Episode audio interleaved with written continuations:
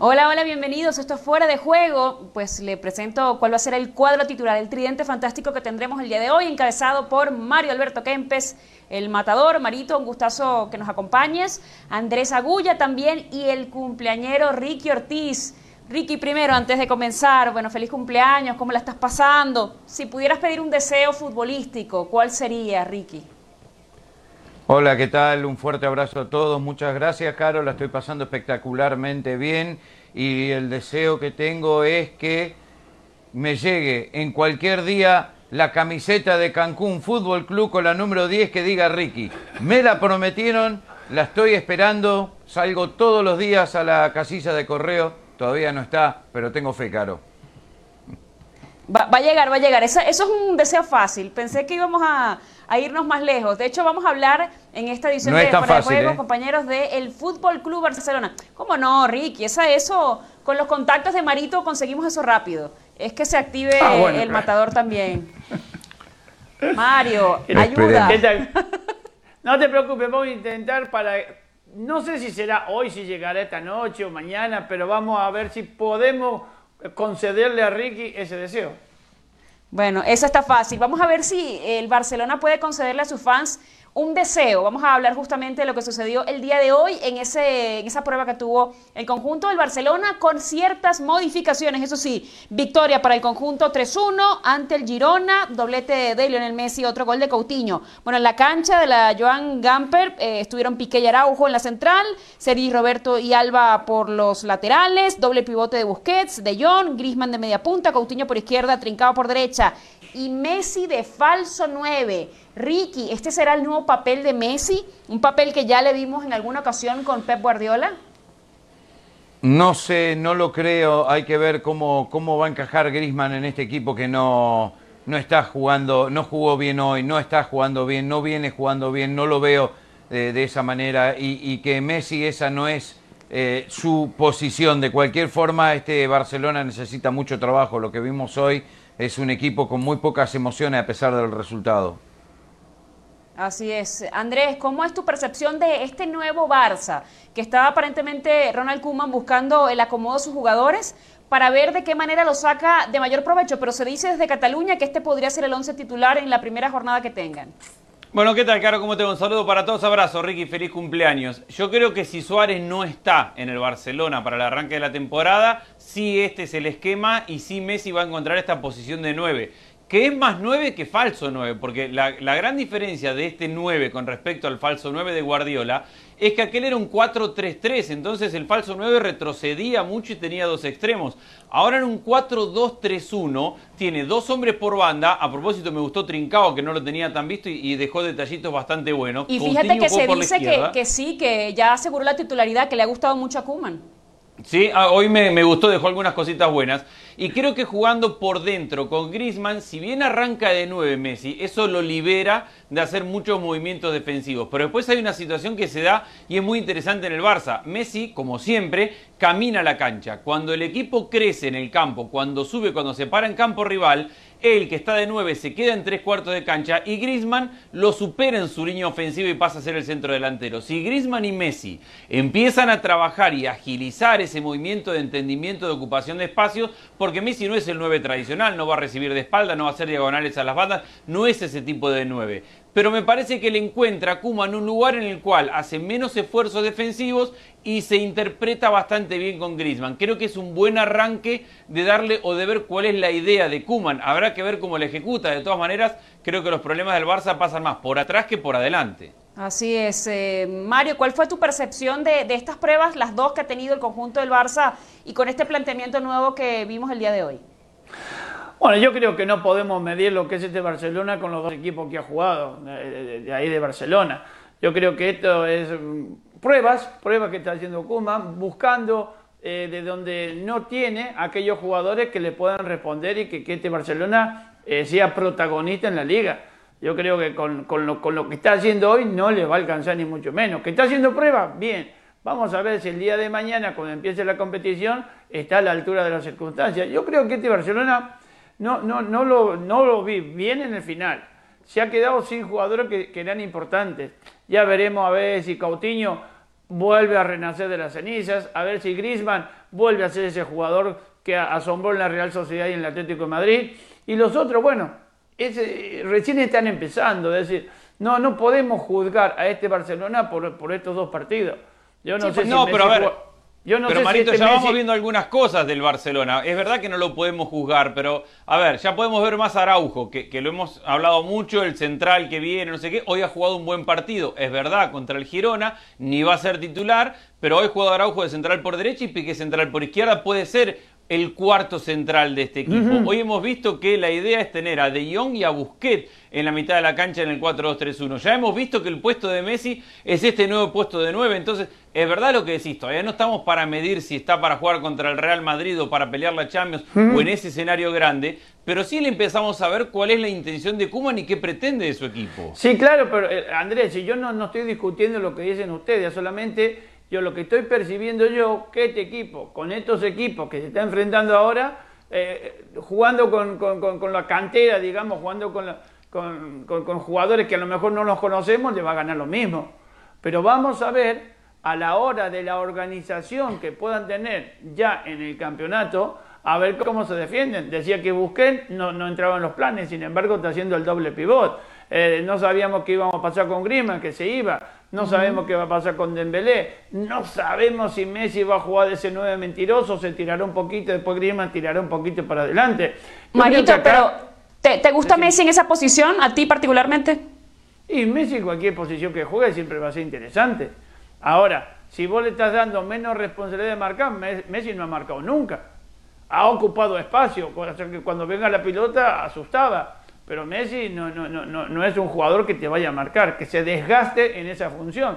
Ahora, y más ya con la edad que, que, uno va teniendo y que le está costando un poquito más los esfuerzos, ya veremos si lo hace jugar un poquito más cómodo, un poquito más adelante, donde los metros que tenga que recorrer sean menores. Ricky, y mencionó Mario el tema Coutinho, por ejemplo, que le vimos un buen partido, le vimos eh, activo de alguna manera, dando también en la primera jugada peligro que él estuvo involucrado. ¿Te parece que también ese puede ser un objetivo, como decía Mario, eh, recuperar a Coutinho, ver cómo se desenvuelve otra vez y el tema de, de Antoine Griezmann, ¿no? De poner un planteamiento en donde el francés se sienta finalmente cómodo.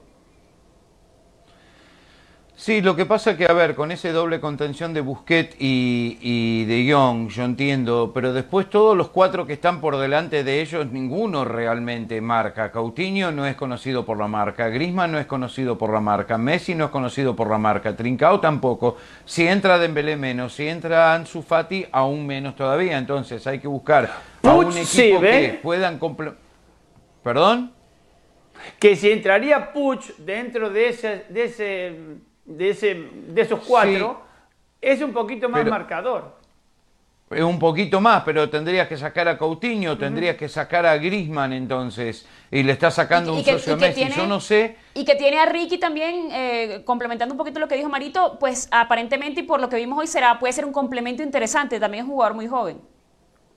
Claro, a ver, entonces Coutinho iría al banco como lo hizo en el Barcelona anteriormente, como lo hizo en este en el Bayern Múnich y ahora que vuelve y sí juega un partido más o menos bien contra el Girona, pero en realidad no va a encajar en este equipo, por eso lo quieren vender. Y después está Ansu Fati que está pidiendo lugar, que probablemente juegue por Griezmann y tenés a un Dembélé que hoy jugó, que si está bien físicamente es rapidísimo, teniendo a Messi de falso 9, imagínate Ansu Fati por un lado y Dembélé por el otro, puede ser para mí lo ideal de este Barcelona, complementando la mitad de la cancha, como dice Mario, quizás con Ricky Push. Pero eso es lo mejor. Lo que vimos hoy, yo no vi a un Barcelona. O sea, vi las ideas que dice Andrés, sí, muy bien. Pero vi a un Messi muy cabizbajo, eh, vi a un Grisman totalmente perdido, eh, vi a un equipo que caminó mucho de a ratos y que al final no está la dinámica del Barcelona todavía. Quizás es muy temprano, quizás necesitan más rodaje, no sé lo que es. Pero cuando se fue Messi le dio la mano a, a Kuman, fue como cuando el yerno se la da al suegro, que saben que ninguno de los dos se quieren ver ni en figurita, fue más o menos así. Entonces, no sé para dónde va este Barcelona, es muy temprano. lo que vino me convenció.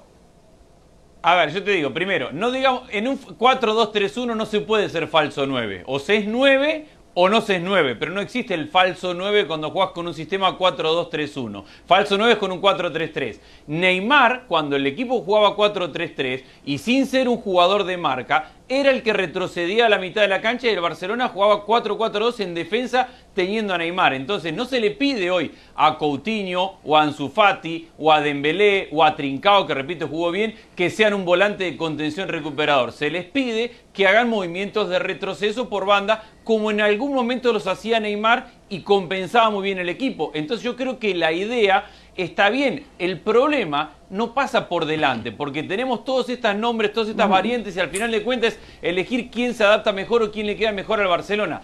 El problema es que hoy siguió sufriendo en algunas transiciones como el año pasado, que no tiene profundidad en el lateral derecho donde Semedo quedó expuesto en el 8 a 2, donde Sergio Roberto hoy jugó normal, pero no es un gran lateral derecho, donde no hay profundidad, más allá de que hoy Araujo se probó bien, pero no está para jugar un partido grande y Piqué y Lenglet son los únicos centrales. Con el lateral izquierdo Jordi Alba ya no es la mejor versión de Jordi Alba y no tiene suplente. Creo que los problemas pasan no tanto por a ver cómo acomoda a los de adelante, que ya nos dejó ver en este 4-2-3-1 que Messi va a ser el 9, sino ver cómo responde cuando no tiene la pelota y cuando no la puede recuperar rápido en presión. Ese es el gran problema que tiene el Barcelona. Y a propósito de Ricky Puig, yo creo que va a sufrir mucho en el 4-2-3-1, porque Ricky Puig es un interior por izquierda y el 4-2-3-1 no tiene interior por izquierda. Y Ricky Puig no puede ser un volante de contención y Ricky Puig no puede ser un extremo. Entonces, ¿de qué va a ¿Y entonces jugar quién pones, este Andrés? ¿Quién marca? No es el problema de la defensa nada más, el problema es que quedan dos de contención en la mitad de la cancha muy solos. Bueno, tenés un doble contención que son, hoy fueron Busquets y De Jong y eventualmente puede ser Pjanic y Busquets o Pjanic y De Jong. Van a alternar dos de esos tres. Y por las bandas, Trincao va a tener que retroceder y el que juegue por, o el que juegue por derecha y el que juegue por izquierda, ya sea Ansu Fati o sea Coutinho como lo hizo hoy o Dembélé, tendrá que retroceder. A ver, Ricky, que, que, no será la primera ni la última vez que veamos a un delantero retroceder. No se tiene que tirar de cabeza al piso, no, tiene que ser un volante de contención. Supuesto. Tiene, a ver, si Neymar lo hizo, lo veo en ¿cómo no lo van a hacer estos chicos? No lo sé. Neymar lo hizo. Lo único que yo te puedo decir que Kuman puede decirle a los jugadores que no es marcar, sino ocupar esos espacios cuando, cuando el contrario tenga la Gracias, matador. Retroceder un poquito y hacer un poquito de sombra. Porque si vamos a hablar de marcar, jugamos nosotros, ¿eh? bueno, Mario, en tu caso no sería mala idea. Ahora, les voy a hacer una pregunta, pero vamos a revisar también una encuesta que hemos lanzado en redes sociales sobre qué esperar de este Barcelona en la campaña, porque creo que es la pregunta que se hace todo el mundo. Se ha hablado de reestructuración, se ha hablado de cambios, de posibilidades, como decía Andrés, tantos jugadores en la parte de adelante. Ya vamos a tocar el tema también de Luis Suárez, pero antes vamos a revisar la encuesta que lanzamos en redes sociales para ver justamente qué piensa un poquito eh, nuestros seguidores, esos fanáticos del Barcelona eh, que están esperando ver esta puesta en escena. Obviamente lo dice muy bien eh, eh, Mario, que es difícil ver el nivel con los eh, rivales que ha tenido, pero bueno, una de las opciones, nada, seguirá la crisis, esa tiene un 33%, ganarán al menos un título, un 52%, y algún subcampeonato, un 15%, así que la mayoría de la gente, Ricky, está esperanzada. Ahora, otro tema que se abre también es el tema de Luis Suárez, que ya ha dicho Ronald Kuman, bueno, si se queda va a ser uno más, y uno más que apunta a que va a mantener su decisión, que va a mantener su autoridad, va a decir, ¿saben qué? No va a jugar, no cuento con él, me mantengo sólido, no sé si será una, una buena idea.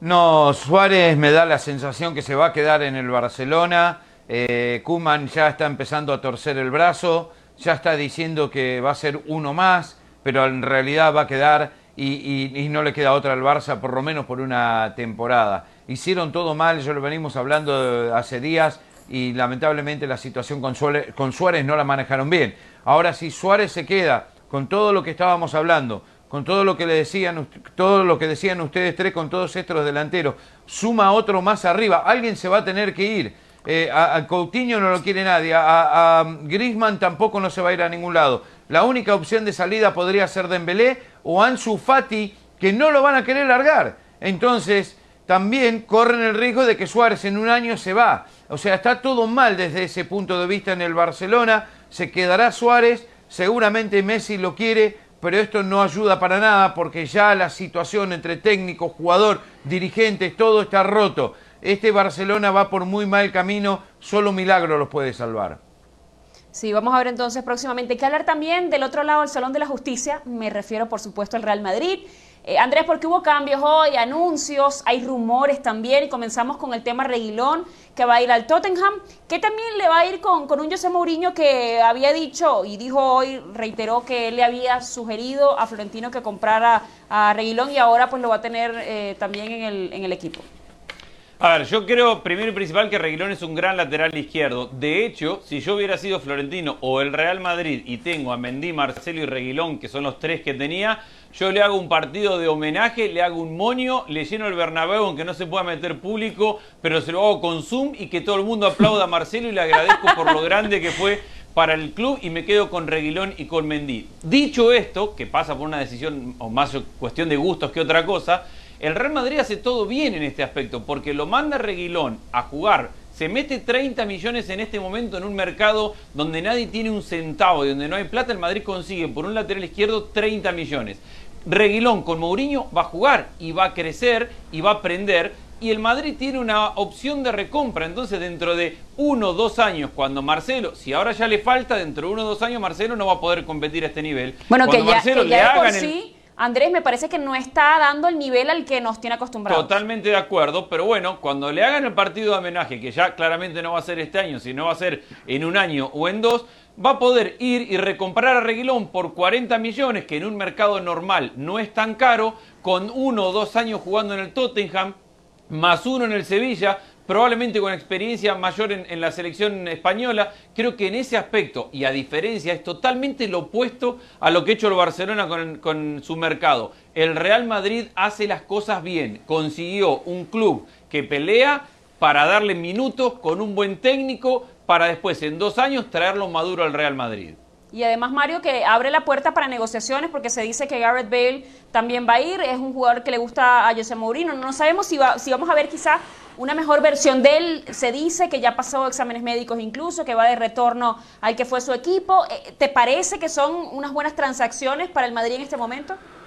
Bueno, yo creo que vendría a ser unas muy buenas transacciones, principalmente para el Madrid y también para Bale, porque realmente un jugador que bien es cierto, no tuvo la importancia que se le daba cuando llegó, porque cuando llegó y, y durante mucho tiempo estuvo bastante bien, yo creo que él necesita otro incentivo, no incentivo de dinero, sino otra, otra, otro sitio donde jugar. Y, y el Tottenham lo conoce perfectamente. Ahora, se comenta de que también puede venir Dele Alli al Madrid. Si estamos hablando que el Madrid tiene demasiados delanteros, meter otro delantero que no es titular indiscutible en, en el Tottenham y que tampoco digamos que es una mega estrella. Y que no se peleó para- con Mourinho, Mario. para- Porque Bueno, parece que por ahí van los tiros, a ¿no? Que lo están pero que no sacando. lo- pero que no lo use a, a Bale como moneda de cambio. A- encima que, que, se le va un jugador. Aparte que los jugadores ingleses hay muy poquitos, muy poquitos que han triunfado en la Liga Española. Y yo creo que eh, cuando uno dice que, que se quema con leche ve una vaca y llora, yo creo que el Madrid debería haber aprendido con, con lo de Bale ya. Ricky, ¿es una mala inversión entonces eso, ese cambio, eh, llevarse a Delali al Real Madrid? No, no, no, no. Para mí está todo muy bien hecho lo que está haciendo el Real Madrid y el Tottenham también. Este es un cambio donde, a ver, eh, Gareth Bale se tiene que ir del Real Madrid y Dele Alli se tiene que ir del Tottenham. Entonces los dos se sacan eh, una piedra en el zapato de encima. eh, cada uno tiene una oportunidad nueva para una buena carrera, lo cual creo que le va a ir mucho mejor a Bale, porque Dele Alli no es un jugador de la talla del Tottenham y mucho menos para el Real Madrid, pero le dice nosotros te sacamos de encima a Bell, vos nos sacás de encima de Leali. Ahí está. Eh, esa es una. La de Reguilón estoy totalmente de acuerdo con Andrés porque Mendy no se puede ir a ningún lado. Eh, Marcelo todavía tampoco porque le de- es que es- sería un caso Suárez con lo que le queda eh, de su salario tal cual. y que hace con Reguilón lo que hizo con Morata. No sé si se acuerdan, cuando Morata se fue a la Juventus, hizo exactamente Sí. lo mismo con una recompra. Y luego, y luego lo, que le pasó cuando 30. regresó, Claro. Ricky lo que dijo, que Bueno, nunca ha debido volver. Pero lo vendió por odio que se armó. 80. Lo, lo compró, lo vendió por 30, lo compró por 35, lo vendió por 80, caro. Hizo un negocio en el Real Madrid. Entonces con Reguilón podría hacer lo mismo y si no se lo guarda por 35, pero tiene a un lateral izquierdo de, de mucha, mucha calidad, probablemente el lateral izquierdo de la selección de España. A ver, yo para sumar, no tengo claro que Mourinho esté peleado con Dele Alli. No de hecho, Dele Alli ha sido importante desde que Mourinho llegó al Tottenham. Y cualquier cosa que el Real Madrid, pero cualquiera, si, si el Tottenham le manda al utilero en contra de sacarse de encima a Gareth Bale, ya, le está, ya está ganando el Real Madrid. Andrés, y todavía le tienen que pagar la mitad del sueldo, porque la mitad la va a asumir el Tottenham y la otra mitad el Real Madrid, por la cantidad además que, que representa. Bueno, el, el, el representante de Bale dijo que es el momento en el que está más cerca de irse del Real Madrid en los siete años y ojo que el Real Madrid no vaya a ser que termine entregándole y el sueldo lo pague todo el Tottenham. Creo que ya con sacarse a Bale y, a, el sueldo entero, la mitad del sueldo o lo que se... O simplemente con que no le pregunten a Zidane en cada conferencia de prensa por Bale, el Madrid ya está ganando. Tal cual, una sesión de un año y recuerden que él tiene contrato todavía con el conjunto del merengue hasta el año 2022, ya veremos qué va a suceder. Pero justamente hoy hablaba José Mourinho de tener un jugador que le gusta mucho, que en su momento recomendó y esto justamente decía el portugués, el técnico del Tottenham con respecto a Gareth Bale. No, that's not my that's not my job to to have contacts with uh, with agents so honestly, I don't want to comment on on that. And again, especially regarding players that um, are players from other clubs. Even before that, um, I tried to sign him for uh, Real Madrid, which was not possible to do during my time there. But the president followed my my instinct and follow my my knowledge. And uh, the season I, I left he brought uh, Garrett to the club. There is no secret on on that. I think even even Garrett knows that. But uh, I'm not going to speak about him anymore because he's a Real Madrid player Y a esto, Mario, hay que agregarle ciertas cosas porque decía Andrés, bueno, ya nos quitamos el tema de la pregunta fantástica y la pregunta del millón de todas las conferencias de qué va a pasar con Gareth Bale, va a jugar sí o no, eh, después de la negativa de haber viajado con el equipo en la Champions. Marito, da la impresión de que, de que esa relación primero ya se había cortado deportivamente, eh, se había desgastado mucho con el técnico y que tenía sobre tiempo ya Gareth Bale con el conjunto merengue. Bueno, fíjate que hay una cosa que es interesante, porque si Bale no quiere jugar, no va a jugar. Y eso que no dice estar lesionado, ni mucho menos. Solamente que Zidane, que le, ha entrado por, por, por, donde no lo sé, y le ha, tomado manía a este jugador que lo ha ayudado bastante, pero sin embargo le han, le han, hecho la vida imposible para mí en el Real Madrid. Está bien que él no ha puesto mucho de su parte, es verdad. Siempre ha estado mucho tiempo lesionado, es verdad pero era un jugador que, era, que respondía cada vez que entraba. Por eso a mí me, algo tiene que haber pasado para que este, que prometía ser un muy buen refuerzo para, para este Real Madrid, en siete años, yo no sé si ha jugado eh, dos años completos, ponemos, podemos decir, porque las lesiones lo han, lo, han, lo han machacado por todos lados, yo no sé.